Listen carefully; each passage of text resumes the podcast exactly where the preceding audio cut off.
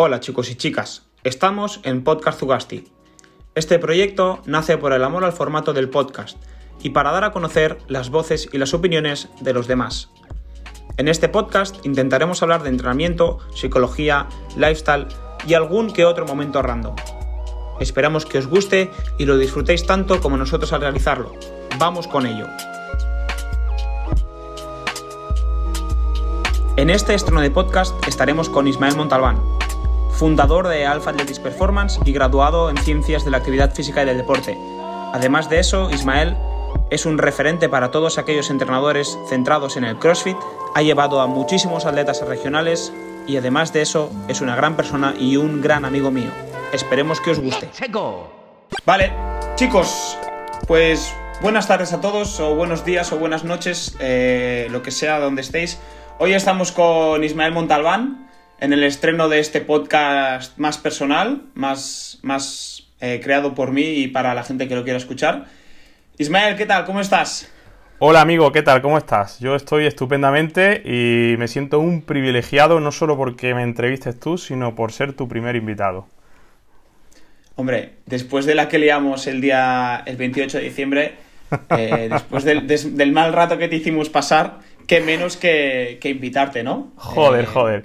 Sí, sí, sí, la gente, en fin, me escribió de todo y, y alguna situación complicada, ¿eh? ¿no? De gente que, que ya sabía yo que tal, que cual, y decías, bueno, voy a decirles ya la verdad porque, porque no, esto está feo. Yo tuve compañeros que, perdona, tenía, yo tuve compañeros de, de trabajo, amigos míos, que, que, se preocuparon muchísimo, incluso que me llamaron ellos como con un ataque de, de nervios, prácticamente, ¿eh? O sea, imagínate. Es que fue. yo creo que eso. Yo sí que coincido con Edu, eh, que, no es una cosa que vaya a volver a repetir, porque al final, es, bueno, luego comentaremos, ¿no? El, tema de las redes y demás, eh, que al final, pues, se producen muchas distorsiones de lo que, de lo que es la realidad, ¿no? Así que eso. Y luego, por otra parte, te, tengo que decir, volviendo al tema de antes, que estoy encantado de ser tu primer invitado y no solo eso, sino que me hayas llevado a tu podcast antes que Edu, con lo cual eh, me siento especialmente afortunado por eso, porque Edu todavía no me ha llamado. Y, y, nada, Edu, te mando un saludo desde aquí, que sé que me estará escuchando y que cuando quiera charlamos, aunque posiblemente lo lleve yo a, él, a, mi podcast antes que él al mío, o sea, antes que él al suyo. Bueno, es que el podcast de Edu es un poco... Sí. Hablan de... Tienen otro, otro tipo de, de temática. Lo sigo bastante y me gusta. Yo también, a mí me gusta, ¿eh? Es, es bastante divertido.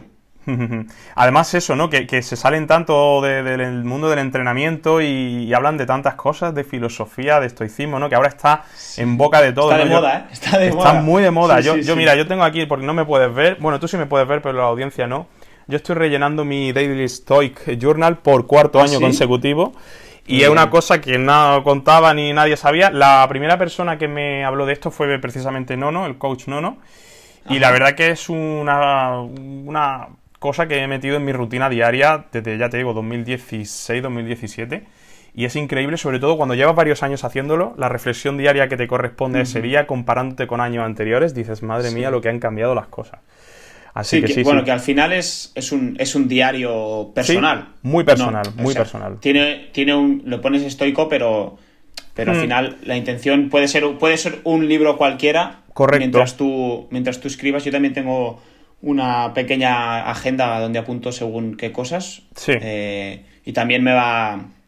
También me va bastante bien, la verdad. sí. Cuando tiras atrás y eres capaz de reflexionar sobre esas cosas, eh, sacas cosas sacas cosas bastante interesantes para, uno mismo. ¿Verdad? Sacar las cosas de la cabeza y ponerlas en papel siempre te ayuda. Es como que físicamente haces, no sé si recuerdas la escena esta de Harry Potter que se sacaba los pensamientos de la cabeza y los metían en un sí, cubo. Yo lo veo igual, tío, porque al final... Es parecido, Hay cosas que tienes ahí en el subconsciente que hasta que no las imprimes en, papel, en, hoja, no, no eres consciente de ellas y, encantado de hacerlo.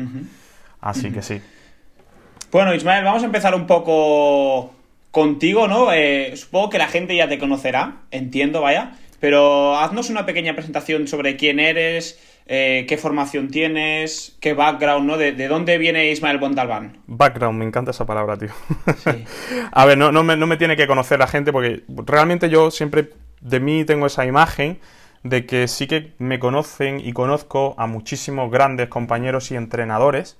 Sin embargo, lo que es el gran público no tiene por qué conocerme porque tampoco quizá yo soy tan accesible a ese tipo de, de audiencias y tampoco lo busco, ¿no? Yo sé cuál es mi situación y, bueno, realmente respondiendo a la pregunta, yo la imagen o la percepción que tengo de mí es que soy un entrenador, soy entrenador, esa es la palabra, y poco a poco pues voy tornándome más en educador. Y, esa es la compatibilidad de, profesiones que quiero llevar el resto de mi vida, por lo menos a día de hoy, ¿no? Siempre me he visto como un entrenador, pero me he dado cuenta que la vertiente educativa me llena tanto o más que la del entrenamiento y dentro del entrenamiento, pues poco a poco estoy abriendo más eh, la vía hacia el mundo de, la redactación y demás, pero bueno, de eso ya hablaremos más tarde.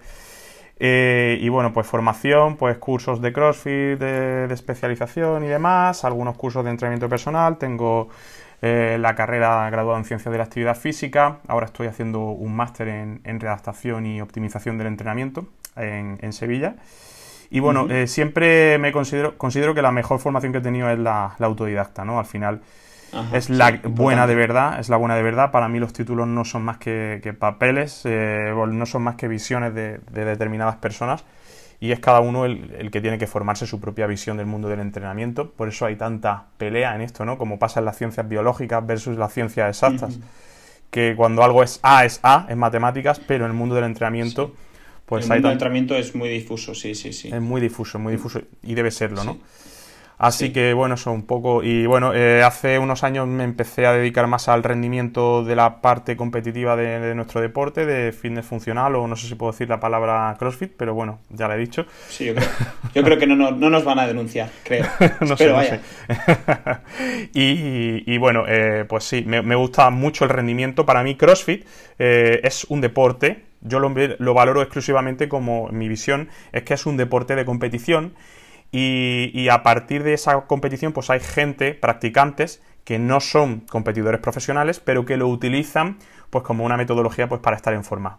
Es decir, eh, pues como aquel jugador, eh, aquella persona que le gusta jugar al pádel y que no es jugador profesional de pádel y utiliza pádel como una herramienta de desarrollo de su condición física, de su salud pero para mí es muy diferente eh, de, lo que es el entrenamiento totalmente orientado a, la salud, ¿no? Por diversas razones. Sí. Sí, eh, es algo muy curioso lo que pasa con el, con el CrossFit en este caso, porque de hecho creo que lo dijiste tú, eh, lo dijiste tú en algún momento que, leí que, o escuché que decías que el mundo de la, de la, competición, ¿no? Dentro del CrossFit, que nunca nadie se plantea, hostia, esto de jugar a fútbol me, gusta, ¿no? Me, o me gusta, o se me da bien, me gusta. Voy a apuntarme al Barça. Ah, eso, eso, no va así. Eso no va, no va así. Sí, sí, correcto, correcto. Eso lo dijiste tú, ¿verdad? Lo dije, lo dije, pero creo que el ejemplo que suelo poner es el, no sé, el de la NBA, aunque el del fútbol también es totalmente válido. El de la NBA, sí. Y, eso lo vamos viendo cada vez más. También entiendo que, claro, hablamos del año 2008, 2009, 2010, donde competir en CrossFit era relativamente fácil porque el nivel base estaba por los suelos. Es decir, Tú veías en los propios CrossFit Games, en una final de los Games, a la gente haciendo arrancadas con 80 kilos. Eh, en fin, era otro tipo de test y evidentemente pues no estaba profesionalizado. Hoy en día pues se sabe que, el listón para entrar en ese nivel competitivo está muy alto y esto lo, esa evolución me gusta verla utilizando la alterofilia como referencia porque son números absolutos. Y ya vemos que esos competidores de alto nivel de CrossFit están cerca de competir, todavía cerca de competir en su categoría de, absoluta de, en, su peso en, en, alterofilia. Entonces, claro, es, algo que está desafiando las leyes del entrenamiento, pero que es totalmente así. Se necesitan años. Para mí el futuro de CrossFit como deporte pasa por la especialización eh, temprana en el deporte. Evidentemente, al ser un deporte multifactorial, o multilateral, donde pues se hace de todo, se, hace, se corre, se salta, se, se, trepa la soga, todo eso que hoy en día en otros deportes, cuando se empieza la profesionalización en etapas tempranas, se hace, por ejemplo, en fútbol ya se hace judo, se hacen circuitos de, de gincanas y demás, pues es muy fácil integrar esa especialización en CrossFit y que chicos con 12, 13 años ya empiecen a, desarrollar sus actitudes y evidentemente una persona que lleva desde los 12, 13 años entrenando y que tiene condiciones, pues a los 20 es una, una persona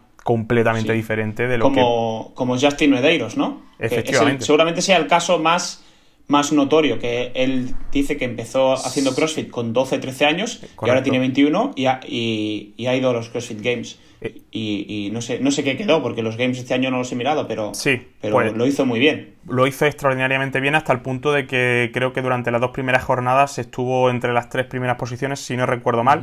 Ese caso que dice es muy claro y es muy expositivo. El primero del que yo tengo recuerdos es el de, no sé si recuerdas, al hermano de Lauren Fisher, a Garrett Fisher. A Garrett Fisher, efectivamente. Y ese sí, es otro de esos chicos que ahora no, no le sigo mucho, no sé si se llegó a retirar. Sí sé que estuvo Creo dando que ahora. Yo lo último que sé de Garrett Fisher es que creó como una especie. O él decidió eh, trabajar más para. como entrenador personal. y, creo que le está yendo bastante bien porque está, está ganando bastante dinero trabajando con ciertas personas de. No, sí, sí. sí, sí, con, sí Creo que trabajó con un rapero Ah. Eh, de ahí de Estados Unidos y, está ganando pasta gansa. Sí, la, sí. la pela creo la pela, que ya no compite. Sí, sí, claro. Yo sí sé, recuerdo que sus últimos años él empezó con Jason Calipa, que fue el que lo cogió desde los 14, 15 años. No, sin... Sí, no fue. No fue. Invictus. No empezó con. ¿Cómo se llama? ¿Con Chris Spiller? Pues ya tarde? me pillas, ya me pillas. Yo, yo recuerdo que los primeros games eh, fue de la mano de Calipa y sí recuerdo uh -huh. que él había comentado que había estado practicando CrossFit desde los 14 o 15 años, ¿no? Porque si recuerdas, uh -huh. la pregunta que se hacía antes a los competidores de alto nivel era, oye, ¿y tú de, de qué deporte provienes? Sí, y hoy en, claro, y es, es y típico. Exacto, el futbolista frustrado, el beisbolista frustrado como es Froning, sí. el alterófilo frustrado como es Matt Fraser, pero hoy en día ya empezamos a ver, pues con el caso por ejemplo que tú has puesto de Justin, de chicos que no, no, no, a mí me gusta CrossFit y llevo haciendo CrossFit 8 o 10 años claro. desde mi infancia. Sí, sí, sí, sí. Y eso para mí pasa de... al futuro.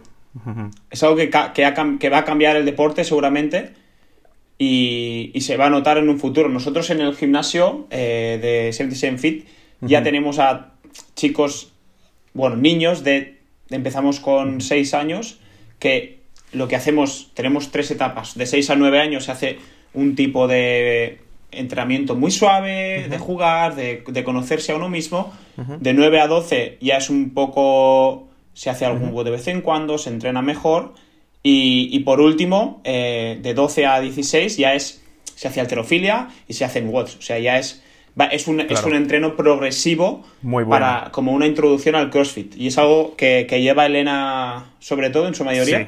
Y, y, y, ya hay niños que, lo, que tú ves que dices, eh, bueno, si sigue entrenando, si le gusta, tal, es que, es, que, Yo... eh, es que lo hace muy bien, es que es lo que hay, es normal. Yo no es porque esté hablando contigo, es una cosa que siempre he dicho, que para mí sois el mejor box de España y los resultados están ahí, ¿no? El único box que realmente ha llevado a un equipo a regionales siendo 100% de la casa y, y gente de que ha nacido y ha mamado el CrossFit de, en el mismo sí, bajo el mismo techo. Y sí. hablaremos, ¿no? y, y, y bueno, el hecho de que tengáis ya ese, ese, tipo de especializaciones, que no es especialización, porque es la, la, la, dicotomía esta en la que vive CrossFit, que por una parte es un deporte, pero por otra parte es la, el deporte de la no especialización. Pero claro, para ser un deporte Eso tiene es. que estar sometido a unas reglas, por lo tanto, en fin, es un caso un poco complejo, pero sobre todo esas etapas de los 13 a los 16 años, todo lo que le metas a un niño se lo come. Es que se lo come. Y como tengáis sí. gente con talento a esas edades y bien instruidas, que no me cabe duda, pues, pues al final es el futuro donde realmente veremos esa profesionalización. Para que se dé el último paso de la profesionalización, si me permites que siga en el tema, se tiene que dar pues el, tanto, con, tanto. el, contexto socioeconómico, ¿no? Que es lo más importante. Mm. Que de verdad te dé dinero, porque ¿por qué un tipo como Garrett Fisher pues deja de competir a ese nivel siendo uno de los mejores del mundo para ser entrenador personal? No pues porque no le da dinero. Si Garrett Fisher en mm. vez de ganar, eh, no sé, 30 o 40 mil dólares con esto al año, pues hubiese ganado 300 o 400 mil, seguramente seguiría compitiendo hoy en día.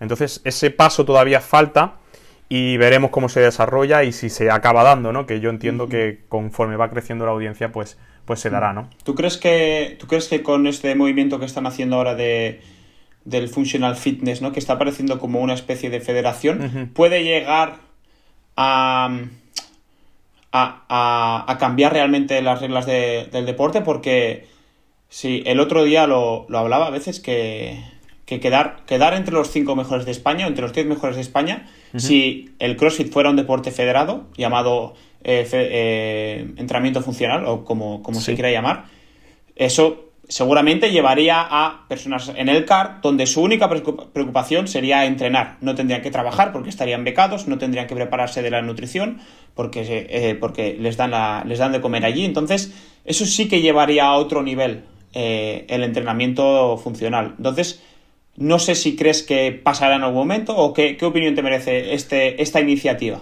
Mira, a mí no me cabe duda de que si pasase eso que tú dices, evidentemente ahí tendríamos eh, atletas profesionales porque son atletas profesionales por el hecho de estar becados. Es decir, eh, gente como Ruth Beitia, gente como Mireia Belmonte, gente como Lidia Valentín podrían dedicarse a sus deportes eh, de forma exclusiva si no fuesen deportistas becados.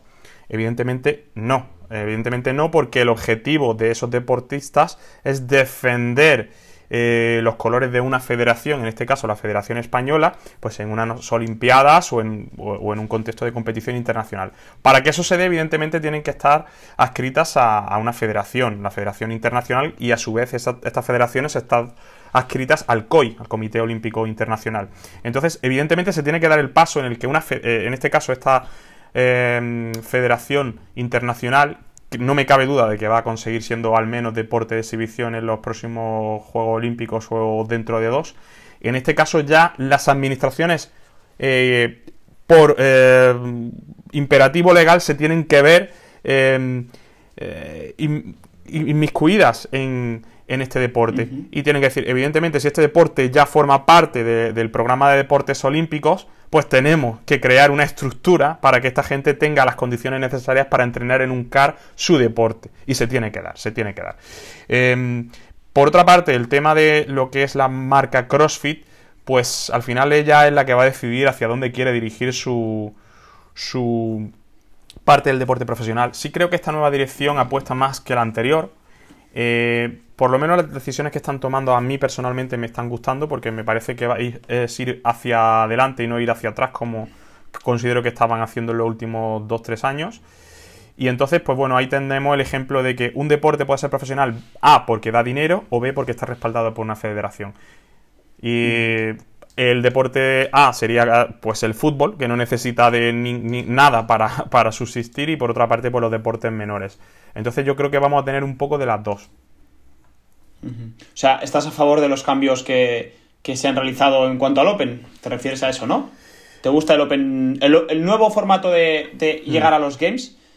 Eh, bueno, ¿te gusta? ¿No te gusta? Sí, a ver, a lo mejor mi opinión es algo impopular, pero es mi opinión y, ya está. Yo, yo no estoy a favor de que haya campeones nacionales de, CrossFit en el sentido, o sea, sí que haya, sí que haya, puede haber, es, un reconocimiento pero Que no sé, no, pero que no, que no te, lleve directamente a los games. Exactamente, porque para mí es lógico. Sinceramente era bochornoso, evidentemente no por, por el papel que, hicieron los atletas eh, eh, eh, nacionales o residentes en España, pero sí ver a un atleta que que bueno, pues que no está a la altura de lo que supone unos CrossFit Games, unos CrossFit Games, por el único hecho de ser campeón de su, de su nación, pues para mí es, regalar algo que, no tiene nada que ver con, con lo que CrossFit antes era, ¿no? Que para ir a unos games decías, este tío está fuerte o esta mujer está fuerte de verdad. O, para ir a unos regionals. O una, es, que, tú piénsalo, si es el tema, luego lo podemos comentar, pero ¿cuánta gente iba antes a unos regionals? ¿Y qué clase de atletas iban a unos regionals? Ya era un mérito estar en, unos regionals.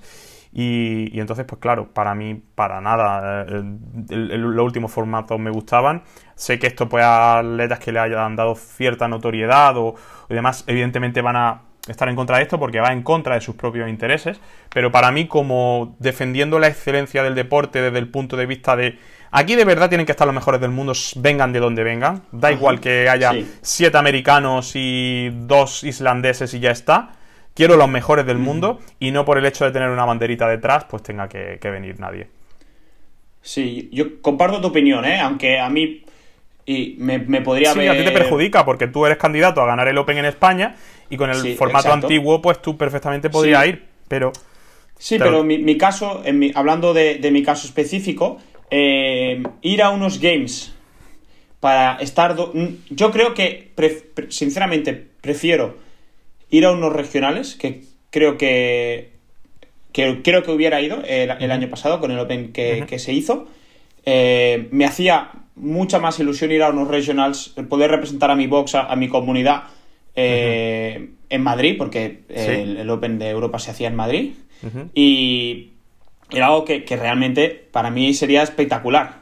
Pero que ir a unos games, que estás muy lejos, no, no, o sea, tú no sientes tanto ese calor. Para ir ahí y pasar, para pasar eh, desapercibido, sin que nadie, porque no le importas a nadie, o sea, tú estás ahí. Exacto, exacto, es el pensamiento que das igual. Porque das igual. O sea, hay, ciento, hay 140 personas que están como tú, que van a durar un día o dos. no, no me. Que luego ir ahí eh, obviamente, con estas palabras no quiero decir que ni Alex ni Sara no lo hicieran bien, porque hicieron un muy buen papel. o sea, los dos lo hicieron muy bien. Por supuesto. Pero, pero personalmente eh, veo más. Eh, a mí me gustaría más ir a unos regionales y ser capaz de en esos regionales demostrar mi talento como atleta. No ir a unos games y, y, estar dos días o que me salgan bien dos watts y de esos dos bots, si me van bien, pues mira, paso al tercer día. Porque también el formato que se hizo en 2019 eh, tiene traca. O sea, el, formato de games de 2019 no me gustó nada. De hecho, los últimos dos games de 2019 y 2020 eh, no me han gustado nada. El formato de 2019 creo que bien llevado, ¿no? Ese formato de corte sí que le da un, ritmo de nervios y de, em, de emoción eh, que, que, bien llevado, ¿no? Que, si, si, trabaja bien, si, se da oportunidades reales a los atletas a demostrar el nivel que tienen, eh, puede llegar a ser eh, muy interesante y que se puede hacer en un futuro. Pero que en un WOT quites a 75 personas, el siguiente 25, que te quedan 50, y luego cada WOT quitas 10, es muy, y, luego estás un día y medio con 10 atletas repartiendo los puntos de manera exagerada. bueno, es que, a mí personalmente no me gusta esa decisión estoy totalmente de acuerdo y conforme ibas hablando era estaba exteriorizando mi pensamiento al mismo hilo. Y yo creo que si le haces la pregunta personal, por ejemplo, a, a, a Alex Anasagasti y, a, Brian Hernández, que los dos han estado en unos games eh, en categoría absoluta, Brian también fue como Y que casi pasan al, segundo día, o al tercer día, no sé qué día fue. Exacto. Eh, luego aparte Alex también estuvo en, en regionales en 2018 yo creo que si les preguntas personalmente, yo creo que ellos estarían más orgullosos de ir a unos regionales con su gente, alentando la grada. Acuérdate de la bombonera que, que, se, forma allí en, en, Madrid. con, yo, eh, estuve de público. Acuérdate con, tu gente, los años estos de The Unit. Pues eh, no tiene nada que ver porque al final estás quitando toda la emoción a, los games si tú eh, lo que haces es eh, digamos, potenciar la competición teniendo atletas internacionales que allí no importan nada, mientras que unos regionales sí que son el centro de su, de su afición, porque nadie va, muy poca gente viaja a, Madison o a Los Ángeles para, para ver a, alguien, pero, pero bueno, nosotros hablamos desde el punto de vista más, eh, más nacional, ¿no? Porque a lo mejor si le preguntas a los sudafricanos, pues te dicen, oye, pues yo tenía que ir a Madrid, pues preferiría ir directamente a Los Ángeles, ¿no? También es cierto, sí. Pero, a ver, eh, eso es como va. Nosotros somos de aquí y que sea en Madrid mm, nos va de puta madre. O sea, es increíble. Pero bueno, que, no me importaría ir a Dinamarca. Sí, sí, no, y de hecho... porque sé que son... Porque son 40 personas que están más o menos al nivel. Si tú vas a unos regionales, sabes que más o menos tienen tu nivel, dependiendo de, de, este, según qué cosas. Sí. que también hablaremos de los, de los Open y de los vídeos. Pero. Pero. Y vas ahí y hay gente que, no te ignora. Porque mm, Exacto. yo entiendo que si vas a unos games con 140 personas, eh, pues parte de la organización no va a estar pendiente de ti. Entonces, mm. y no es lo mismo que si vas a unos regionals que son 40 atletas, que son 40 atletas que todo el mundo conoce. Eh, bueno, simplemente los regionals, yo soy un enamorado de los regionals. Sí, sí, sí. Y, nada más. Los defendería siempre. Ahora, ahora parece que que van a volver a existir con estos continentals que se llaman. No sabemos cómo van a funcionar. Eh, creo que van a ser eh, dos en Europa, va a haber dos continentals de este tipo. No sé cómo va a ir, no sé si entran 40 y 40 o cómo va a ir, pero, pero básicamente va a ser, va a ser así. Yo no, no, he visto si está esta información publicada, solamente lo, lo, que tú acabas de decir. Pero para mí, lo que te he comentado antes, para mí es un cambio totalmente a, favor de la propia competición. Bien, Ismael. Vale, perfecto. Vamos a entrar más en materia. Hemos hablado de los regionals de 2018. No sé si tú te acuerdas, pero tú estuviste en Blanes eh, en el Open de 2018. estuviste, creo que un fin de semana. Sí. Que si no recuerdo mal, fue el fin de semana del 18.4. Eh, eh, que yo fue cuando, cuando te conocí. Cuando nos conocimos prácticamente. Sí, sí, sí, sí, sí. Por supuesto que, recuerdo, recuerdo, recuerdo ese WOD, recuerdo sobre todo la, sensación y la imagen de, cómo vivíais vosotros el Open allí. Porque, porque se, vive, se, vive, se vive realmente como se tiene que vivir un Open. O sea, me encantaría que, otra gente tuviese oportunidad de visitaros y ver pues cómo se tiene que hacer un Open, cómo, eh, bueno, teniendo atletas que es que lo vuestro es una pasada, ¿no? Tener atletas que son candidatos a hacer cosas en todos. En aquella época estabas tú, estaba Edu, estaba... ¿Quién más estaba? Bueno, yo, yo eh, no estaba, ¿eh? Bueno, tú yo era un paquete. Tú eras un Estaba Polpa y Edu. Polpa era para mí el más destacado de, Claro. Sí, Polpa era el mejor. Yo creo que Polpa en esa época era el mejor con diferencia. Edu también. Edu. Yo creo que, por ejemplo, creo que Polpa era mejor atleta en general, pero creo que en una competición siempre ganaría Edu. es que Edu es un perro viejo ¿eh? para esas cosas. Edu, es un perro viejo, sí, sí, es un perro viejo. Yo a ti cuando te conocí lo que me, o sea, no te, la verdad que no pensaba que iba a pegar el subidón que, pegaste después. Sí que te vi como, como alguien ahí con, posibilidades. Me sorprendió tu altura, porque creía que eres más chico y, eres, un tallo. no, bueno, mido 1,86, más o menos. Para mí eres un tallo, yo no llego al 1,80, entonces yo te miro para arriba.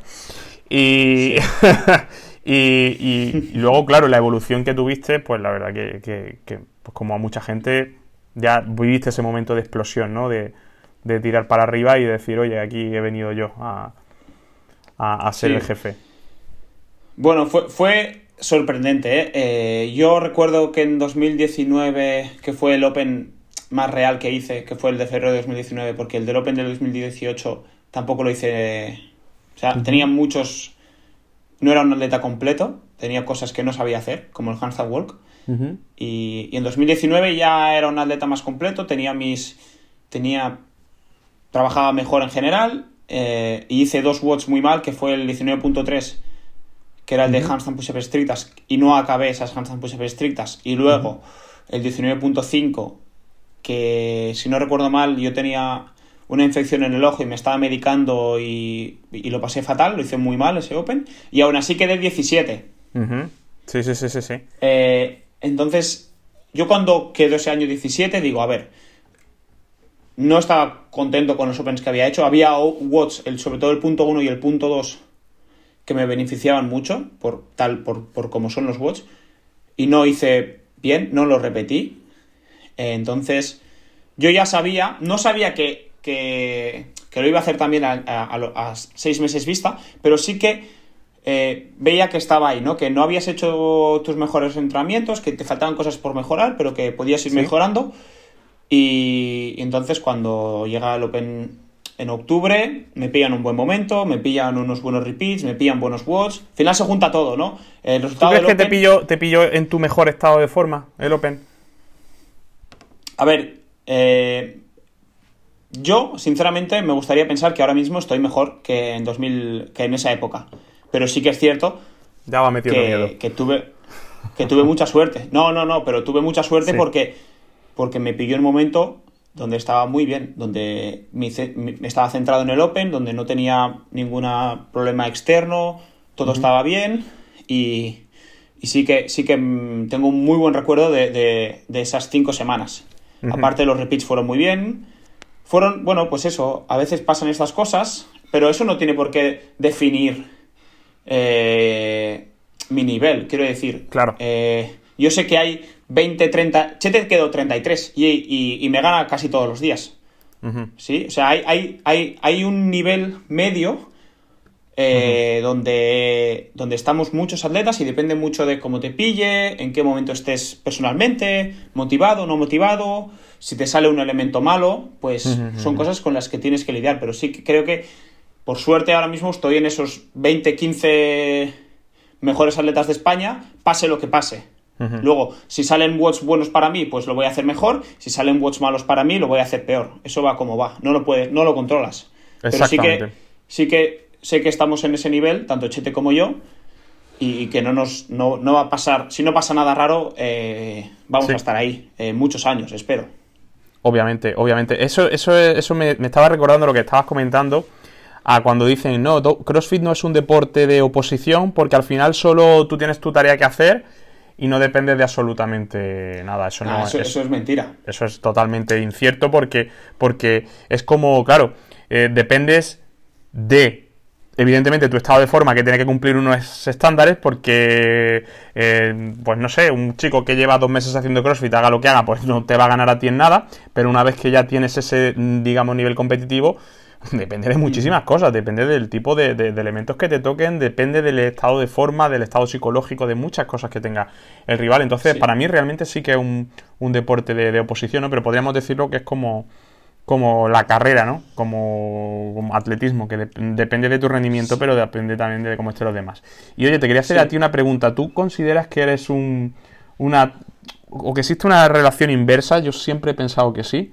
Entre un atleta que empuje bien versus una eh, que traccione que traccione bien. Es decir, el que tracciona bien empuja mal y el que empuja bien tracciona mal. Eh, Puede ser, puede ser, eh, pero, pero e, es un poco extraño porque, eh, por ejemplo, Chete es un atleta que tiene muy buen empuje, sí, pero no, no, o sea, es que, es que hay, aquí un poco de truco porque, por ejemplo, Chete eh, tiene muy buenas handstand push-ups, que es, un, es el trabajo básico de empuje. Claro. No tiene muy buenas push-ups. No tiene muy buen push press. ¿sí? Que serían, podemos decir que esos son los tres elementos básicos que pueden salir en el Open de, empuje. Y luego de tracción, eh, no tiene muy buenos muscle ups, tiene muy, muy buenos chest to bar, o sea, te puede hacer 70, eh, pero luego eh, a nivel de pull-ups estrictas o de legless va bastante...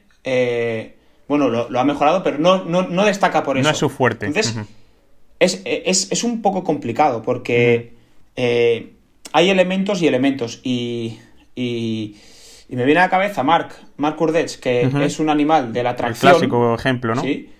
O sea, e, es el mejor atleta seguramente que haya habido en España eh, en ese tipo de trabajos, de chest to bar, de legless, de ring muscle up. Y de los mejores del mundo incluso, ¿eh? Pero luego sabemos que se le dan mal las handstand push-ups, pero solo son las handstand push-ups, porque luego eh, tiene buenos, tiene buen push press, tiene buen pusher, tiene buen... no tiene tan buen jerk, ¿eh? No tiene tan buen jerk, pregúntale. no, jerk no, pero push press. Push press, sí, sí. depende de otras cosas. Yo creo que hay, en ese tipo de movimientos, sobre todo en las handstand push-ups, hay un factor de encaje, de movilidad de hombros, que sí que importa muchísimo más de lo que creemos. Que no es solo empujar. Claro, ahí, ahí, tendríamos que hablar ya de cuestiones que se escaparían a, al objetivo de, este podcast. Y que, son. Y anatómicas, nerviosas, eh, incluso la, la, imaginería que, tiene, que tienes tú eh, a, nivel espacial. Cuando tú te visualizas a ti haciendo un gesto, versus el gesto real que ejecutas, que eso tendría para... para, para... Eso, eso, es para mucho. Eso, tenemos para tres capítulos. Sí, fácil. Sí, sí, sí, pero, tiene razón. Pero sí, para que haciéndolo simple, eh, a la gente sí que es verdad que yo he encontrado esa correlación. Y normalmente cuando tendemos a intentar en, esas clasificaciones, eh, luego hay gente pues que es buena en todo, ¿no? Que, es que. Pero, pero, pero normalmente cuando se es extraordinariamente bueno en uno de esos aspectos, sí que encuentro una correlación donde en el otro extremo de la balanza, pues no se es tan competente. Y entonces te he hecho esa pregunta mm. porque, claro, esas eh, absurdas eh, prejuicios que tenemos, yo a ti siempre te considero un atleta de pull, ¿no? Que tienes mucho, muy buen pull, que tienes muy buen deadlift, que tienes muy mm. buen power clean, que jalas súper bien y que a lo mejor, pues como tú siempre has dicho, esas debilidades que han sido las que has ido teniendo y que ya cada vez son menos a la hora de empujar, pues una de esas sería el el handstand otro otro parecido ¿eh? a ti en ese sentido, eh, que eh, podría llegar a estar de acuerdo, es David Mata. David Mata, por ejemplo, es muy buen puller y luego a la hora de empujar, pues tiene un jerk que, como es una bestia, tiene buenas pues, mueve, pero ya, de hecho, cuando él estuvo trabajando conmigo, precisamente la razón por la que empezamos a trabajar si tú le preguntas a él, fue mejorar este, este aspecto, ¿no? El, la handstand el, el, empuje. El, la handstand push-up en concreto, en concreto ese elemento. Sí, ¿eh? Em, y, y, yo sí que es verdad que, que, a lo largo de los años que he trabajado con tantísimos deportistas eh, de distintos niveles, pero sobre todo los de alto nivel, que es donde puedes caer más en uno de estos extremos, he notado esa... esa diferencia, ¿no? Esa proporción inversa. Y por eso te lo quería preguntar para ver tu, tu propia Sí, yo, yo sinceramente eh, tengo, tengo un buen pull, no se, no se me da mal, pero tampoco considero que tenga mal push. Me da rabia porque tengo buen push press, tengo mm, mm, buen, o sea, eh, mi trabajo con los hombros es, bastante bueno. Lo único que se me da mal son las handstand push-ups. Entonces, eh, eso es un movimiento que yo ya he... yo ya sé que se me dan mal, entonces eh, lo trabajo muchísimo, eh, casi cada día. O sea, la semana estuve, mira, hubo una semana que, que, no descansé el domingo porque tenía una cosa por hacer y estuve domingo, lunes, toda la semana. Eh, el domingo volví a entrenar porque tenía ese día no tenía descanso. y, y, estuve 13 días seguidos entrenando sin, sin, sin hacer descanso total hace, hace una semana. Y conté y tenía de esos 13 días de entrenamiento, tenía 10 días handstand push-ups. O sea, las trabajo muchísimo y las mejoro, pero mm, yo ya he entendido lo que pasa y es un problema del trabajo con el que hago las handstand push-ups. Si hago peso muerto y handstand push-ups, bien. Si hago handstand push-ups solas, también bien. Si hago handstand push-ups y double under, bueno. Si hago handstand push-ups y wall ball, fatal. O sea, hmm. el elemento que a mí me cansa el hombro, sí, si hay dos elementos en un WOD donde cansa el hombro, ¿no? Donde tú sientes esa fatiga en el hombro, eh, cuando yo me tengo que poner del revés, lo paso muy mal. ¿Sí? Más limitante en, la, flexión de hombro que en los extensores del codo. Es tu limitación, ¿no? Sí, eso es. O sea, yo, yo he hecho trabajo eh, de tríceps, eh, he hecho muchos EMOMs o mucho trabajo con flexiones estrictas y luego handstand push-up estrictas y no hay problema. He hecho trabajo con burpees y con handstand push-up estrictas y no hay problema. El problema es cuando es una es una cansancio eh, global de hombro, ¿no? ¿no? sé cómo explicarte. David, por ejemplo. O sea, no puedo hacer dos. No puedo, no, puedo hacer dos. Ya. Entonces estamos ahí con Edu intentando averiguar eh, cómo podemos mejorar esas cosas. Pero bueno, eh, lo bueno de estas cosas es que si tú ya sabes que se te dan mal y con qué cosas se te dan mal las puedes trabajar, ¿no? Eh, por suerte hemos llegado hasta este punto, porque hace, hace seis meses sabía que se me daban mal, pero no sabía cuándo, ¿no? Claro. O la frecuencia o, cómo. Pero bueno, vamos ahí poco a poco y, y, es lo que hay. es complejo, es, increíblemente complejo esto que me, esto que me dices, ¿no? Eh, para identificar una debilidad la gente pues, pues, pues, generaliza tanto, ¿no? En el sentido de, no, pues, se me da mal este elemento y ya está. Pero eh, el otro día estaba en, una masterclass eh, con uno, para mí posiblemente el mayor experto en, técnica de carrera del país, ¿no? Que es eh, Luis Enrique Roche.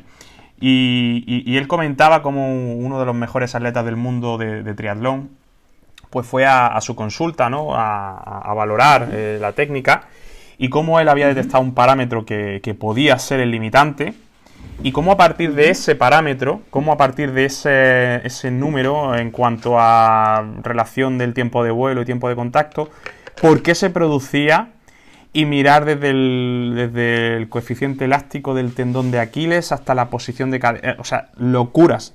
O sea, fácilmente 4 o 5 horas de charla con el entrenador para empezar un protocolo de identificación de, limitación en la técnica de carrera que puede durar semanas y hablamos solamente de un elemento concreto de la marcha. Entonces, cuando ves eso y mm, lo justapones con se me da mal determinado elemento, dices, es que se te da mal, pero ¿por qué? Pueden ser tantas cosas las que te limiten en el hombro que al final... Sí, el CrossFit en estas cosas vamos como, perdona, vamos muy muchos años atrás en cuanto a este tipo de entrenamientos. Yo sé que tú eres un gran defensor de la teoría. Eh, como, bueno, a ver qué dices. Como método, perdona, ¿eh? pero como método de entrenamiento, ¿no? Yo sé que te fijas mucho en, en qué buscamos en este entrenamiento, trabajamos zonas anaeróbicas, zonas aeróbicas, y, no tanto, ¿no? De programar WODs que sean duros y que sean bonitos y que a la gente le guste hacer. Bueno, para mí te, programas con un sentido, ¿no? Podemos mm, decir. Bueno, a ver, eso, eso quizá no sé si lo he... La, gente puede llegar a tener esa imagen de mí, pero, pero sí que es verdad que, por ejemplo, eh, y para mí el sistema que sigo, para que quede más o menos claro y el que, el que, enseño en las formaciones, soy muy muy defensor del ATR. Sé que hay otros entrenadores que no lo defienden en este sentido, pero un ATR inteligentemente aplicado, ¿vale? Para que la gente lo entienda rápidamente, acumulamos, transformamos y realizamos. Es decir, tenemos el entrenamiento dividido en tres fases. En la primera fase se acumula un trabajo, es decir, para que la gente lo entienda, pues yo tengo que acumular simplemente un volumen de determinadas repeticiones o un volumen de determinado tiempo de trabajo de la frecuencia cardíaca en esta zona eh, para ¿Por qué? ¿Por qué? Eh, ¿Cuál es mi filosofía en este sentido? Pues para provocar determinadas adaptaciones. Es decir, yo quiero que tú seas fuerte y quiero que tengas buena condición física y quiero que saltes y quiero que simplemente por el hecho de capacidad global. Esa sería esa primera fase. Después, en una fase intermedia, ¿cómo conviertes eso en rendimiento? Y luego está la última fase, que es el rendimiento puro, donde entra en juego la madness, la locura. No la locura, sino la especialización del deporte. Es decir, cómo CrossFit, pues, pues cómo, se compite, cada cuántas horas tienes que hacer un WOD, eh, qué formatos te pueden encontrar, es decir, el diseño del trabajo lo dictamina la estructura de la competición y no ningún tipo de adaptación que tú busques. Esa es mi filosofía. Entonces sí que es verdad que, eh, pues a lo mejor yo he, no sé, quizá dado más la sensación de decir, oye, hay que entrenar con sentido, con sentido siempre, pero al final, ¿qué es lo que importa? en cualquier programa de entrenamiento que funcione, que funcione en competición. Si no funciona, ¿de qué estamos hablando? Sí, por eso, por lo menos, eh, por lo que he entendido, o, para que la gente igual lo pueda entender, es eh, no es lo mismo el periodo de, eh, de, transformación y el de después. Si estamos centrados en el Open que si estamos centrados en, un regional o en un sanctioned. No es lo, mismo, no, no, entramos lo mismo. No, Eso es importante. Y, lo más importante, incluso todavía por encima del deporte, es el nivel del atleta. Porque si un atleta está, por ejemplo, ya en niveles de élite, como es el tuyo, eh, pues el tiempo que tiene que pasar en las primeras etapas es muy inferior. Es muy inferior. Los bloques de, adaptación general. ¿Por qué? Porque el límite de tus adaptaciones está cada vez más cercano y tu especialidad en el deporte y el tiempo que tú pasas compitiendo en el deporte de alto nivel es mayor. Por tanto, si, eh, me preguntaras a mí, eh, tu centro o tu foco gordo de trabajo debe de estar más en esas, etapas intermedias y finales. Entrenar más cómo se compite. Cuando tú estás desarrollando, creando un atleta nuevo, pues sí que tienes que pasar más tiempo en esas otras etapas. También por el, no solo por las adaptaciones, sino por el riesgo de lesión. Sabes perfectamente que conlleva mucho más riesgo de lesión eh, entrenamientos parecidos a la competición que un entrenamiento más general. Entiendo. Y llevas, eh, para, hacer un. para pasar este tema de conversión un poco a, los Regionals de 2018, eh, vamos a hablar un poco sobre, sobre ese año, ¿no? ¿Cómo llegaste tú a ese año? Eh, ponnos un poco en contexto de, lo que era en ese momento Alpha Athletics, de cómo entrenabas, de cuántos atletas entrenabas, que eran muy. Eso era. Eso era una locura. O sea, tenías a lo mejor Sí, ah, sí. Tenías... Prácticamente. Sí, sí, a ver, a ver, eh, es verdad, había, bueno, estaba por ahí siempre Mark, ¿no? Que siempre ha estado presente, y luego estaba por otra parte eh, Ana Sagasti y todavía creo que no estaban con Training Culture, pero les quedaba poco, o empezaron ese año de hecho, luego estabais vosotros también con, con 77, y... Pero tampoco éramos... O sea, la única, creo que la única programación que existía como tal o que yo creo recordar, sí, a ver, Institucionalizada, digamos, por decir que somos una institución, sería, sería la, nuestra, en este caso la mía, ¿no? Em, y es verdad que en ese momento, pues pasó una cosa, y es que, pues claro, cuando tienes cierto éxito con un deportista, pues te llega otro deportista, luego te llega otro, te, llega otro.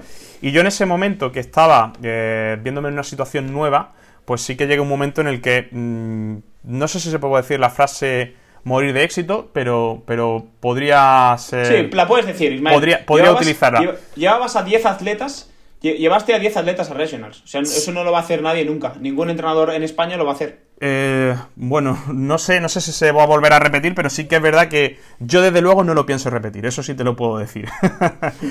eh, ¿Por qué? ¿Por qué no lo vas a repetir? Pues mira, pues porque A ver, ese año para mí fue un punto de inflexión, ¿no? Eh, yo ya llevaba, culminaba una etapa, yo ya, eh, esto es una cosa, por ejemplo, personalizando con, con, el caso de Rita, ¿no? Yo, por ejemplo, con Rita, que es una amiga mía muy cercana y con la que hablo prácticamente, si no todos los días, todas las semanas, pues ya habíamos hablado que ese año pues iba a ser el último, pues porque evidentemente ya llevábamos tres años trabajando, yo había empezado con ella sin que ella hubiese conseguido previamente estar conmigo nada.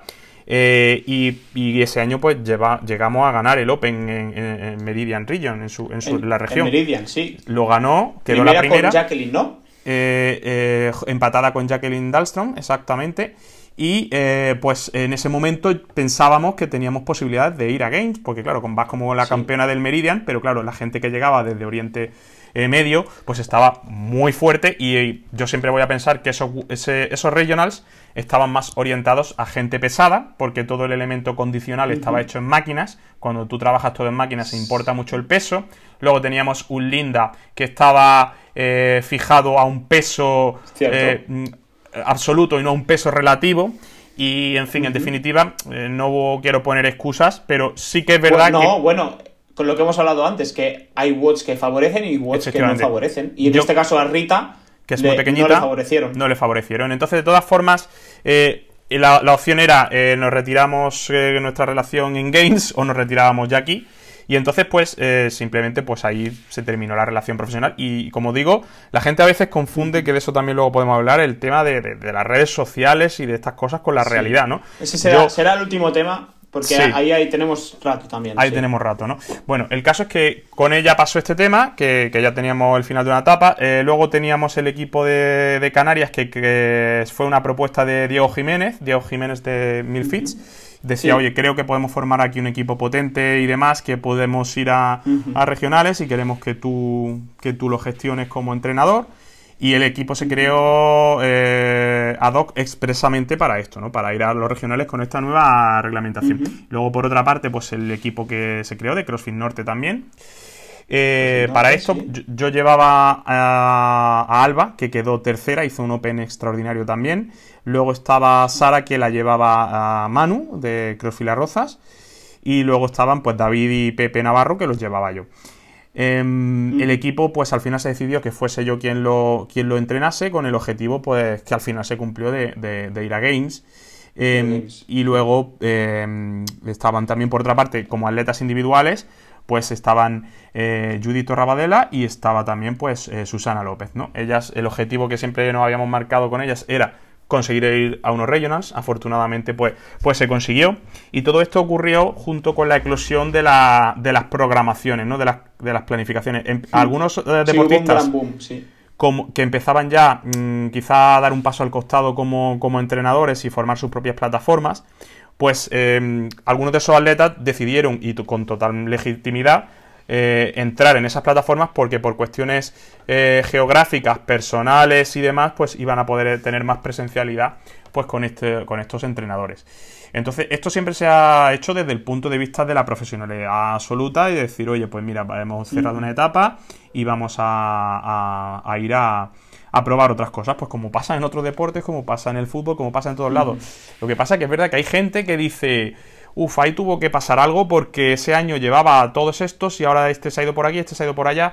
Que luego ese año continué con muchos de los que te he dicho. Continué con todo el equipo de Norte, continué también con, eh, con, bastante gente de, de, ese área, ¿no? De ese ámbito, de ese grupo que teníamos. Pero bueno, al final no sé por qué la gente siempre busca la inquina y y, decir es que se han peleado, ¿no? Yo no me he peleado, yo no me he peleado con nadie y, nadie se ha peleado conmigo y tenemos una relación estupenda y simplemente pues que nuestros caminos profesionales pues se dividieron. Sí que también te digo que yo eh, eh, tomo nota de algunas cosas que, hice en esa época eh, y que no volvería a hacer y es tratar de darle soporte en competición y previo a una competición a atletas de alto nivel. Porque en ese momento estamos hablando de que tú tienes que tener un absoluto compromiso con tu deportista y el deportista contigo. Y entonces yo te cuento situaciones personales. Tú imagínate, estoy yo en la zona de calentamiento. Y de repente está, eh, sale CrossFit Norte súper contentos porque han reventado un WOD y tal, y están ahí que celebrando. Eh, que, que, lo han hecho genial. Y a los 7-10 minutos pues tengo que estar mentalizando a Rita porque va a entrar y se la juega y tiene que, tienes que ponerla agresiva. Y de repente de ese, de ese hit sale Susana llorando porque le ha salido fatal y está triste y hay que levantarla. Y luego Judith, que sí que se había llevado a gente también para que la apoyase allí, pues estaba también un poquito más, sabes que ella es más introvertida, más tal. Entonces fue una situación que a mí emocionalmente gestionar todo esto yo hubo un momento en el que estaba. Para ti fue duro, entiendo. Fue duro porque hubo un momento en el que me estaba abrazando con CrossFit Norte. Y en esto que mm, miré a la izquierda y creo que estaban los de CrossFit Canarias. Y fue como, coño, deja estos y vete con ellos. Y fue como, no puedes vivir. Eh, como entrenador no puedes si tú estás en un mundial de fútbol, tú no puedes llevar ocho equipos en el mundial, ¿entiendes? No, no se puede, no se puede. Y eso es una situación de la que aprendí muchísimo y que jamás se va a volver a repetir. Y por ejemplo, ya estas últimas presenciales, pues sí que estoy intentando ir con, uno, con dos. Y ya está, porque sí que es verdad que la parte de presencialidad en una competición es muy, muy, muy importante. Y en la última que nos vimos, de hecho, contigo, pues estaba solamente con. Estabas con Noah. Con Noah y con, Arturo. Con Noah y, estabas todo el día con él. ¿El qué? ¿Estaba ah, todo ¿Arturo también estaba? Sí, claro, cierto. Sí, sí, estaba Arturo. Entonces, claro, los dos tenían opciones de ganar y con los dos estaba. Y claro, con dos sí puedes dar soporte. Pero más allá de eso, pues, eh, pues no. Y no lo voy a. Y de hecho, hay mucha gente de aquella época que hoy en día son entrenadores y ya no son atletas. Eh, y me lo dicen, oye, tú no sabes, y esto me lo ha dicho mucha gente eh, que hoy en día pues tiene sus propias plataformas. Hace poco me lo dijo un compañero también, al que respeto mucho. Oye, ahora te estoy entendiendo en muchas de las cosas que, que vivías en su momento y que, y que en ese momento no entendía, ¿no? Y a veces, pues sí que nos falta un poco de, empatía. Pero yo entono totalmente la parte de responsabilidad que tuve con querer, eh, y no por el dinero ni mucho menos, porque la gente sabe que con esto no se gana dinero, pero por el hecho de querer eh, decir, oye, voy a ayudaros en todo lo posible para conseguir los objetivos, que no me hace nada más feliz que, que haberos visto, que ese es para mí mi gran, si me va a permitir un poco el logro, de decir, la gente con la que yo he trabajado siempre ha ido mejor. Eh, y, es complicado que encuentre a alguien que haya estado conmigo y que después de estar conmigo haya pegado un subidón. Es decir, yo he intentado siempre sacar el potencial de, la gente con la que he estado, aunque sí que es verdad que pues, pues todavía estoy aprendiendo y voy a seguir aprendiendo toda mi vida. Sí que es verdad que te digo que, como entrenador, como entrenador, eh, considero que soy una persona totalmente diferente al que era hace dos años, tres años. Me ha cambiado no solo la forma de pensar, sino conocimiento, metodología, un poco todo. Mm. Sí, entonces, eh, podemos decir que tú en ese momento, en 2018, eh, no sabes lo, que. O sea, tú, cuando. Antes de que llegues esos regionales, tú estabas solo y confiabas en que, en que podías manejar la situación de llevar tanta gente, pero que visto lo que pasó, ¿no?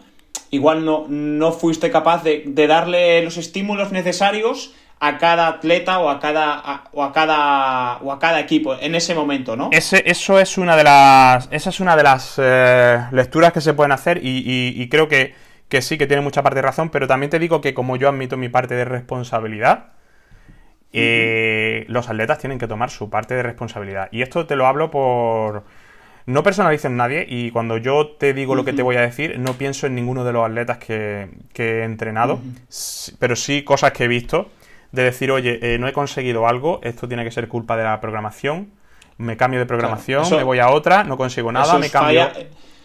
Sí, eso yo lo he visto, bueno, no lo he visto en, 2018 porque yo en ese momento no estaba tan conectado en el CrossFit, pero sí que veo mucho últimamente muchas personas sí, sí, sí, sí.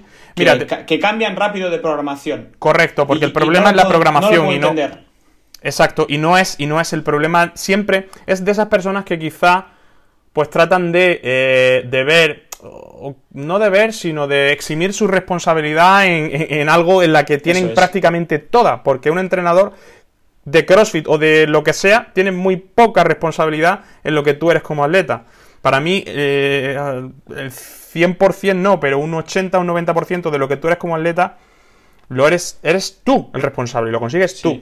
Y el 10% a lo mejor pues se lo puedes dar al entrenador y a lo mejor otro 5 o 10% a los hábitos. Bueno, quizá algo más, ¿no? Pero en definitiva, los hábitos, si los pusiéramos dentro de la parte de responsabilidad del deportista, que debería ser, pues para mí el deportista, ¿no? Y te pongo ejemplos de atletas internacionales, ¿no? Por ejemplo, Brooke Wells. Brooke Wells eh, empezó con con este hombre, el. ¿Cómo se llamaba? Por Dios. Em, ¿Quién? El que entrenaba a. ¿eh? A Julie Fouché, ¿vale? ella empezó con Doc Champman. Doc Champman fue, fue el, que, el que la sacó.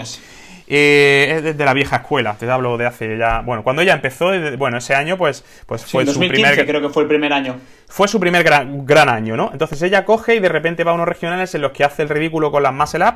Eh, no sé si recuerdas ese año, que no podía, que se quedó mirándolas, deja a su entrenador eh, y cambia, creo que fue ya a Bergeron, ¿no? Y ya va a Bergeron. Y ahora se va a entrenar con Catherine, que era la mejor y demás, y de repente pues ahora ve que no le da más la la, o sea, el potencial que ella tiene, pues no se lo ha sacado todo Bergeron, pues ahora me voy con PRVN, que es el, de, el, de, el marido de tía, de tía Claire, ¿no? Y ahora pues se está entrenando con ellos, ¿no? Y entonces, si las cosas no le salen bien, pues volverá a eh, buscar otro entrenador. Y es este tipo de atletas que tienen todo su derecho y seguramente te den una argumentación súper lógica. Pero sí que es verdad que hay muchos atletas que eximen su responsabilidad y eh, tratan de eh, dársela a factores externos, en este caso como pueda ser pues el, entrenador o pueden ser las lesiones o en fin, este tipo de, cosas. Entonces, pues... Yo puedo, mira, yo puedo entender em, que, necesites cambiar de programación, a lo mejor eh, porque con el entrenador no hay cierta confianza o no te sientes cómodo. Yo lo puedo...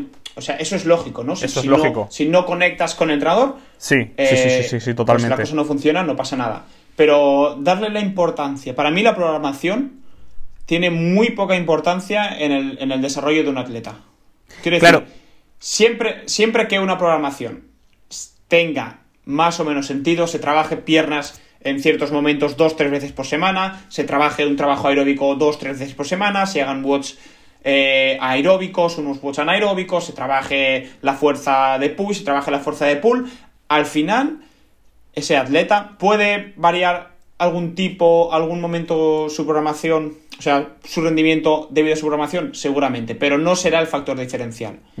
Esa es mi opinión. Eh, lo que sí es importante es que, eh, perdona, lo que sí es importante es que con ese entrenador tengas cierta confianza de hablar según qué cosas, de que ese entrenador tú te sientas eh, recolzado, no sé cómo se dice en castellano, eh, pero bueno, que te sientas apoyado por ese entrenador, que, ese entrenador te defienda, que, te sientas que te hace caso. Para mí eso es muy importante, pero justificar un mal rendimiento tuyo, pero al final es tuyo el mal rendimiento, si tú no haces bien un web es tu culpa. Eh, a, terceros, ¿no? A, a, no, es que, claro, es que si no me programas esto o, no hemos trabajado bien esto. Pues sinceramente me parece claro. que es que lo hace que no, que no es justo con el entrenador ni con ello ni con él mismo o con ella misma.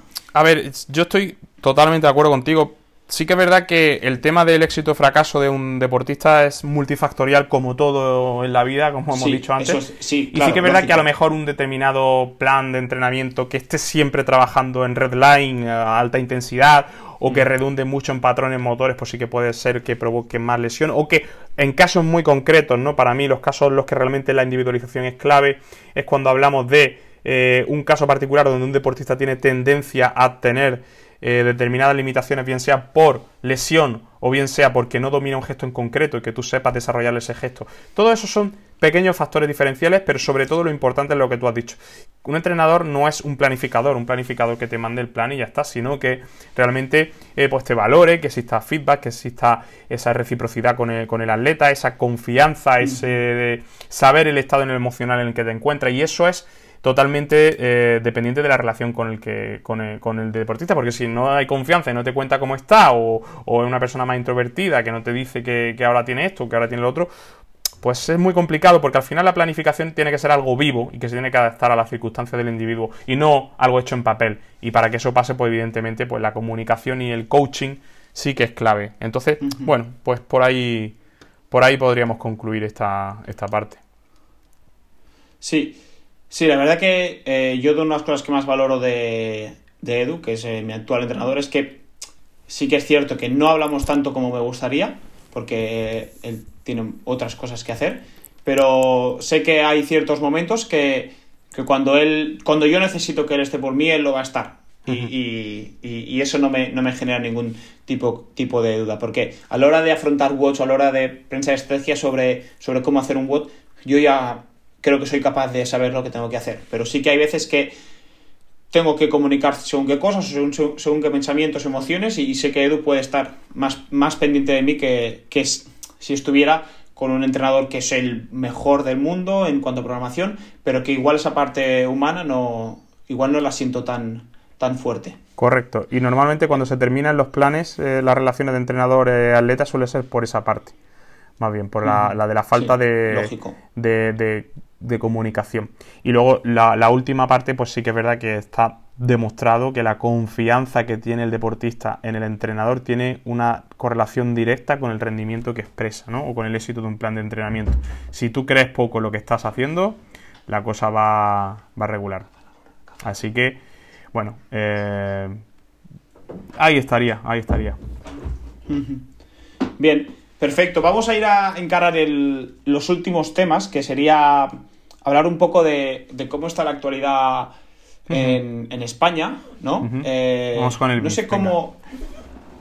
No, a ver, yo no quiero lanzar beef para nadie, no, no, no es el objetivo de este podcast, pero sí que me hace mucha gracia que que igual yo también lo hago, ¿eh? Como, como atleta. No sé, no sé si lo hago, ¿eh? Pero eh, en esta época de pre-open, que falta un, mes o dos para el open, como que todo el mundo sube según qué cosas, sube moms imposibles, sube trabajos muy duros, sube muchos kilos. Eh, entonces, no sé. No sé hasta qué punto eh, la gente sabe que lo está haciendo a posta porque yo no me doy cuenta y a lo mejor también lo estoy haciendo como, como atleta. Lo que, lo que sí que veo, eh, aparte de estos emoms imposibles, es hacer no reps o, reps justas. Por ejemplo, yo el otro día que tú, que tú me escribiste haciendo un trabajo con peso muerto, tú me dijiste que... Joder, yo soy el hater ahora, tío. Podía ser no rep. Ajá. Que podía ser no rep. Entonces... Eh, Pero ¿cómo te lo dije? Te lo dije bien, ¿no? Sí, sí, me lo dijiste bien, sin problema. Pero, por ejemplo, eh, nosotros eh, desde el 1 de enero, hablando con Chete eh, no sé qué día, dijimos, vale, faltan tres meses para el Open, vamos a intentar hacer siempre, no, o sea, reps que sean claras. En el dumbbell snatch, ¿no? Pues a veces siempre tocas con una cara. Yo siempre toco con una cara porque, porque lo hago siempre así, porque soy, porque mira, pero a partir del 1 de enero, durante cuatro o cinco meses, sé que tengo que tocar con las dos caras. Los thrusters, pues igual no siempre encajo eh, la rep arriba, ¿no? Pues durante dos, tres meses intento marcar bien la extensión. Estas pequeñas cosas que, igual tú no te das cuenta, que tú igual crees que has hecho un buen WOT, que subes el, vídeo a YouTube eh, para, que te lo, para que te lo analicen los, los jueces de, de CrossFit y te cae una sanción de, del 10% y no sabes por qué, porque no eres consciente de que estás haciendo no rep o no bajas el culo cuando haces wallballs o cuando haces sentadillas. No, creo que es importante fomentar eh, hacer reps válidas, porque luego eh, pasan cosas y, y, tachan a, a personas de tramposas y yo estoy seguro de que no hacen trampas, sino que simplemente no tienen la la sensación de en ese momento estar haciendo no reps. Ajá, ajá, vale. A ver, eh, yo en ese sentido mm, tengo dos, más o menos dos clasificaciones en este sentido. Por una parte, lo que tú has dicho, gente que simplemente no es consciente de lo que está haciendo y, y dice, oye, bueno, sube sus cosas, como todo el mundo tiene derecho a subir lo que quiera a las redes, y simplemente no es consciente de que la repetición no, no es válida. Y luego es eh, el que lo hace con mala fe, pues realmente no lo enseña, no, no, suele enseñarlo. Entonces, suele ser por desconocimiento la mayoría de las veces que se ve algo en cuanto a estándares de, de, repetición. ¿no? Luego sí que es verdad que eh, cuando tú, por ejemplo, ves un vídeo de, un eh, clasificatorio de Open y recuerdo los casos de Josh Bridges con los deadlifts o otros con los thrusters o otros con los squat cleans y dices eh, la mejor puntuación del mundo o el cuarto mejor del mundo y enseñas unos estándares desde la propia página oficial de CrossFit que son dudosos o que al menos van contra lo que tú has dicho que debe de ser un estándar, digamos que lo que estás haciendo es abrir la veda. Y entonces yo recuerdo casos como esos, ¿no? El mismo año que, por ejemplo, fuesen tan expeditivos con, los squad cleans el año que dejaron a Samuel Gallego bajo mi criterio injustamente, fuera de, los regionales por, por, los squad cleans. Eh, eh, y, casos así, pues al final dices, em, ¿qué pasa? ¿Que hay varias varas de medir? Pues sí, que las hay. Hay a la hora de juzgar un rango de movimiento, como hay tantas varas de medir, pues al final hay gente que dice, no, pero es que en competición me, me vale o no me vale. Eh, sinceramente no le suelo prestar demasiada atención a los rangos de movimiento, a menos que seas tú el que lo ejecuta, claro. Pero, pero, pero sí que es verdad que, joder, si tenemos un criterio que sea un criterio único, eso es lo único que pedimos, un, criterio único que digan, este va a ser el criterio. Porque sí que es verdad que yo todavía continúo viendo atletas de alto nivel, y cuando te hablo de alto nivel te hablo de podiums de games, hacer algún thruster que dices, hostia, ese codo, uff, uff, a otro a lo mejor no, no, le dices que esto es válido. no sé. Sí, sin ir más lejos, eh, en el 20.1, en el WOD de las burpees, eh, de 10 rondas, 8 eh, snatches, y 10, burpees, en ese WOD entero, Rich Froning no hace ni una rep en la burpee, porque levanta un pie antes que otro. Y es algo que yo, cada vez que abro Instagram, lo veo. y tengo eh, Diego es un gran defensor de hacer las burpees bien hechas. Diego eh, siempre intenta hacer las, las, burpees levantando los dos pies a la vez cuando haces el salto. y, el otro día eh, nosotros lo practicábamos, de ser capaces de llevar el... porque no llevas el mismo ritmo inconscientemente si saltas con los dos pies que con uno. Que al final es un movimiento muy rápido y, si tú estás viendo el vídeo no lo puedes notar, pero si, si, si te toca un juez cabrón te van a pitar no rep. Entonces, el otro día nosotros intentábamos saltar rápido y con los dos pies a la vez, que es, más difícil de lo que parece. Pero yo, he visto vídeos eh, en una competición que hicimos hace poco, eh, que había 90 burpees eh, mirando la barra en total. Y, me puse a ver vídeos y no había ni una persona que levantaba los dos pies a la vez. O sea, ni una persona. Menos Diego, todos, yo incluido alguna vez, saltaba con un pie antes que otro. Y no es por querer hacerlo más rápido, sino que porque tú crees que lo estás haciendo bien, pero no lo estás haciendo bien.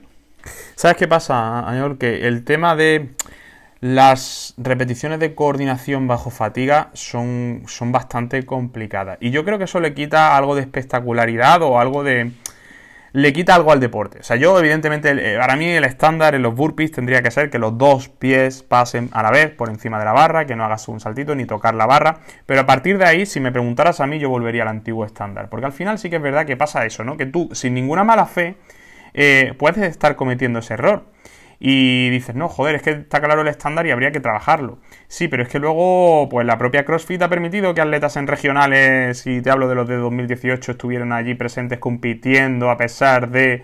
Eh, sí, todo el mundo sabe de quién hablamos. Exactamente.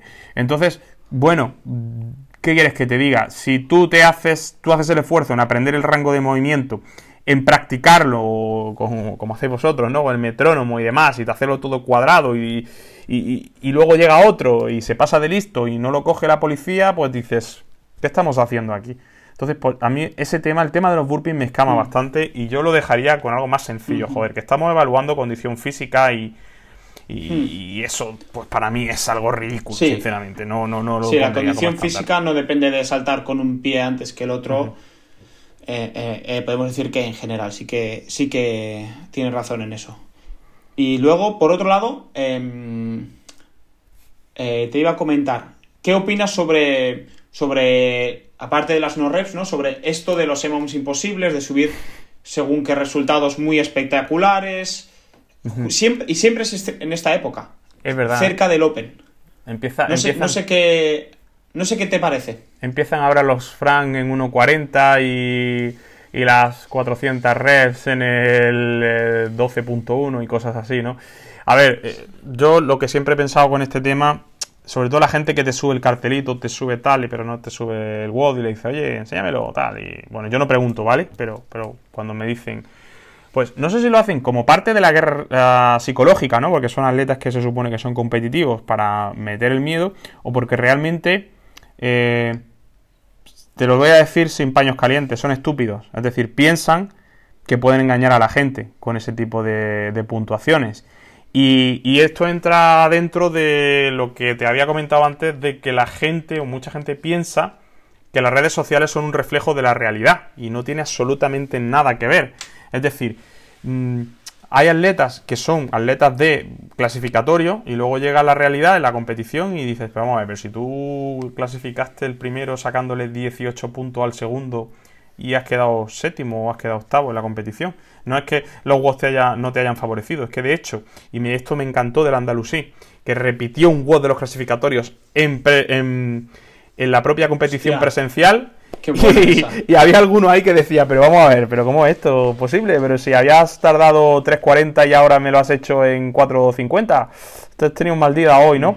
Entonces, eh, y, lo hicieron precisamente por esto, ¿no? A mí me lo comentó la organización de que eran conscientes y eso que es una competición que yo respeto muchísimo, que es mm, sin ánimo de lucro, todo lo dan a fundaciones y además eh, bien pensados y para y todo exigiendo vídeo, ¿no? Y, y para mí debería ser así, ¿no? Mm, el hecho de que haya gente que pone puntuaciones que no se cree nadie nada más que ellos, pues al final o te conviertes en un bufón o te vas a crear enemigos. Entonces, bueno, sinceramente yo hace tiempo que a las personas que eran evidentes y que algunos pensamos quiénes son, dejé de prestarle atención directamente porque es que es como alimentar lo que no tienen, precisamente. O sea, alimentar su ego por esa falta de confianza o inseguridad que tienen. Sí, mira, yo tengo que reconocer que eh, siempre intento ser bastante transparente en mis, en mis redes sociales eh, en cuanto a compartir según qué cosas. Cuando estoy mal, estoy mal, cuando estoy bien, estoy bien. Mm, no, me, no me importa nada compartir según qué cosas, pero sí que es verdad que nunca tienes las mismas ganas de hacer, de subir una foto sabiendo que has hecho un bot de puta madre, ¿sí? Eh, cuando haces un bot de puta madre o tú crees que lo has hecho de puta madre, insta más a subir esa foto. Que no haciendo un WOT que has hecho de puta pena. Y, Pero eso es lo que. es lo que entonces. Perdona, Daniel, eso es, lo, que, lo que acabamos de decir, que la gente piensa que las redes sociales son un reflejo de la realidad y no lo son. O sea, tú entras a Instagram ahora mismo y vas a ver una foto de no sé quién en el Caribe y de tu amigo eh, que te quiere enseñar que está lloviendo, curiosamente enseñando el volante del nuevo Mercedes que se ha comprado y, cosas de este estilo que al final lo único que hace es que te entra la risa porque lo que no sube la gente, como es lógico, es pues, pues los momentos malos que pasa o que ese día ha discutido con su pareja y está mal y se siente una mierda. Por eso te digo que el tema de las redes para mí eh, cada vez tienen, o sea, no es que no tenga correlación con la realidad, es que yo entro ahí y es como, es una jungla, para mí es una jungla, y yo trato de compartir y comunicar, pues a la gente que con la que tengo una relación más estrecha, pues lo que yo buenamente puedo aportarles del mundo del entrenamiento. Pero el hacer postureo y vender irrealidades, jamás voy a entrar en esa línea. El, mundo de, las redes de verdad que es algo que me fascina. A mí, incluso en, en algún momento, eh, se me juzgó por, por, por subir según qué contenido a mi, a mi propia página de Instagram. O sea, mm, bueno, Damián en su momento, que no tengo ningún problema y de hecho lo, voy a invitar eh, en un futuro para, zanjar este tema, pero, pero me, pareció muy, muy raro, ¿no? Que, que alguien se atreva a, decir lo que tienes que subir o lo que no. Eso sí que me parece sí. Eh, como, por lo menos sorprendente. Luego ya... no, no, estoy, no estoy al tanto de esa situación mm, que me estás contando. ¿Ah, no? No. Eh, bueno, eh, em, como ya sabes, estuve lesionado en octubre, noviembre, esa época que, no podía hacer prácticamente nada. y, yo lo subía. Subía que no podía hacer cosas y subía también qué estaba haciendo para mejorar. Sí, por supuesto. Sí, sí. No sé, no sé, porque no porque quisiera dar una lección a nadie, sino porque quería que la gente, por un lado, mm, porque me apetecía, porque yo comparto casi todo en las redes sociales, y por otro lado, porque quería que la gente viera que no todo es de color rosa. ¿no? No, todo es, no todo es un camino ascendente, subes y bajas. Entonces, em, bueno, pues eh, no sé en qué momento, eh, Damián subió un vídeo diciendo que a la gente que según su opinión a la gente no le interesaba ver cómo, nos quejábamos, tanto yo y Alex, porque también lo menciona. Entonces yo hablé con él y, tal. O sea, e, eso no, no, no, es porque sea Damián o porque sea Alex, sino... Hablas de, si, él dice, eso, Si él dice eso es porque mucha gente le ha dicho que yo soy un llorica o que Alex es un llorica. O sea, quiero decir, si, a mí, si hay alguien que opina que yo soy un llorica o que Alex es un llorica y que no le interesa lo que subo, pues que no te sigan y ya eh, está. solo tienen que hacer dos clics, que es ir a mi perfil y dejarme de seguir. O sea, yo cuando hay gente que no me interesa su contenido, no, no lo sigo y punto. O sea, fue, fue, fue un momento muy extraño. Cuando, cuando me pasaron el vídeo dije, Pero, esto- Aniol, vivimos, a ti- en, te vivimos en pregunto, Matrix. A ti como profesional, como, como psicólogo, futuro psicólogo que eres, ese tipo de comentarios no lo digo por, por este chico en concreto, porque no hablo de la... De la de- o sea, no, no sé, no, no, no conozco muy bien el, el- el contexto, pero, pero cuando una persona está criticando públicamente a otra, ¿qué subyace ahí? ¿Qué subyace? ¿Qué es lo que, qué es lo A que ver. esconde eso? Acá de- eh, lo más lógico es llevar a pensar que hay cierto sensación de inferioridad y de, y de complejo. Que no estoy diciendo Correcto. No estoy diciendo No. que, es, que, que, que Damián lo, lo sea o, o lo tenga, pero es lo, lo más lo que cuando alguien te critica es porque el problema no lo, no lo tiene esa persona contigo, sino lo tiene esa persona consigo misma. Exactamente, exactamente. Eh, Ahí es donde quería llegar. Son problemas que tiene cada uno consigo mismo y no tanto el hecho de que tú hagas o dejes de hacer. Porque cuando tú eres feliz, cuando todo te, da te va bien, cuando tú estás en paz contigo mismo, tú no criticas a nadie ni a nada. A menos que haya, Mm, evidentemente, una- un ataque directo. Pero cuando tú estás bien contigo mismo, tú no haces estas cosas. Eh, es así, es No, así. no, yo, es así. yo ya- yo ya solo me quejo del gobierno, te lo prometo. Es de lo único que me quejo. o por lo menos lo intento. Y trato de, de- de asimilar la responsabilidad que tengo con, con cada cosa que hago. Pero sí que te tengo que reconocer que yo todo esto que te digo no es porque yo me crea que sea mejor que los demás y no lo haga, sino porque yo me he visto reflejado, sobre todo en los primeros regionales, pues cuando yo veía en fin, sin, sin hablar ni, ni, ni de personas ni de nombres en concreto, pues, pues atletas que estaban compitiendo contra mis atletas, su- subiendo vídeos que decías, esto no vale, esto es una mierda, esto es un- no es un estándar, o este no, has- no ha subido vídeo, este me han dicho que estaban delante cuando el WOD lo ha hecho y resulta que es mentira esa puntuación y se ha puesto tanto de menos, y yo me quejaba de eso públicamente, que poca honestidad la competición y demás. ¿Puedo hacer yo algo contra eso? Yo no puedo hacer nada, entonces No. realmente al final Eso es, una, es frustración una forma que tiene de, una. de dirigir esfuerzos erróneamente. Exacto, exacto, exacto. Es, es gastar No. energía ahí, exacto. Para te, mí ca- sí. te estás cansando por algo que no va a cambiar. Entonces, eh, es, una, es un ejercicio inútil por tu parte y es algo que, que- que conlleva un trabajo importante, no solo... O sea, es un trabajo que tiene que hacer uno mismo y, y primero tiene que darse cuenta de cuándo se critica y de por qué lo hace y luego tiene que... eh, hay un proceso, primero identificarlo y luego cambiarlo, ¿sí? Que es, es igual de difícil tanto uno como otro. Entonces, ser capaz de llegar a eso eh, es un proceso muy difícil y que no todo el mundo está dispuesto a hacer. Claro, pero bueno, porque ya hablamos de un análisis profundo y hay veces que a la gente le da miedo asomarse y ver y verse y verse, ¿no? Pero bueno, eso ya es, ya es otra cuestión. Pero vamos, básicamente yo la, la lectura que saco de esto es que cuanto menos eh, cuanto menos entres en polémicas con personas, con personas, Mejor. eh, mejor. Ya está. Sí. Siempre Vive y deja vivir. Lo podemos, lo podemos dejar esto como, como reflexión final. Sí, La sí, verdad que, Ismael, me lo he pasado muy bien. Ha sido ¿Ya me vas a echar, primer tío? episodio... ¿Cómo? ¿Ya me vas a echar? Llevamos una hora y 17 minutos, me pone aquí. Joder, lle- llevamos un ratito hablando, ¿eh? Lle- Llevamos un buen rato, hemos tocado un poco todo. No sé si tú quieres decir algo. Ismael, eh, siéntete libre de decir lo que quieras. Mm, vale, pues... si hay algún eh, tema que te gustaría hablar o lo que sea. Pues, eh, a ver, algo en concreto no, no tengo nada así que decir, simplemente pues que me lo he pasado muy bien contigo, que lo he disfrutado mucho, que espero que te vaya súper bien en este nuevo proyecto que inicias, que, que si, me si, si hay capítulo 100, pues espero que me invites también, Hostia, si, Y- si hay capítulo 100 es que las cosas van muy bien, ¿eh? y que tengo muchas ganas de, de subir y de que hagamos algo, algo chulo todos juntos por ahí. que- A ver que- si la situación lo que me encanta permite. vuestra, vuestra tierra. Y aquí tienes, mira, de hecho, lo que estás viendo aquí a la derecha es un sofá cama, Oh, así que El mío. ya aquí tienes, eso es, aquí tienes sitio cuando, cuando se pueda, estás, estás más que invitado, ya, ya lo sabes. muchas gracias, amigo.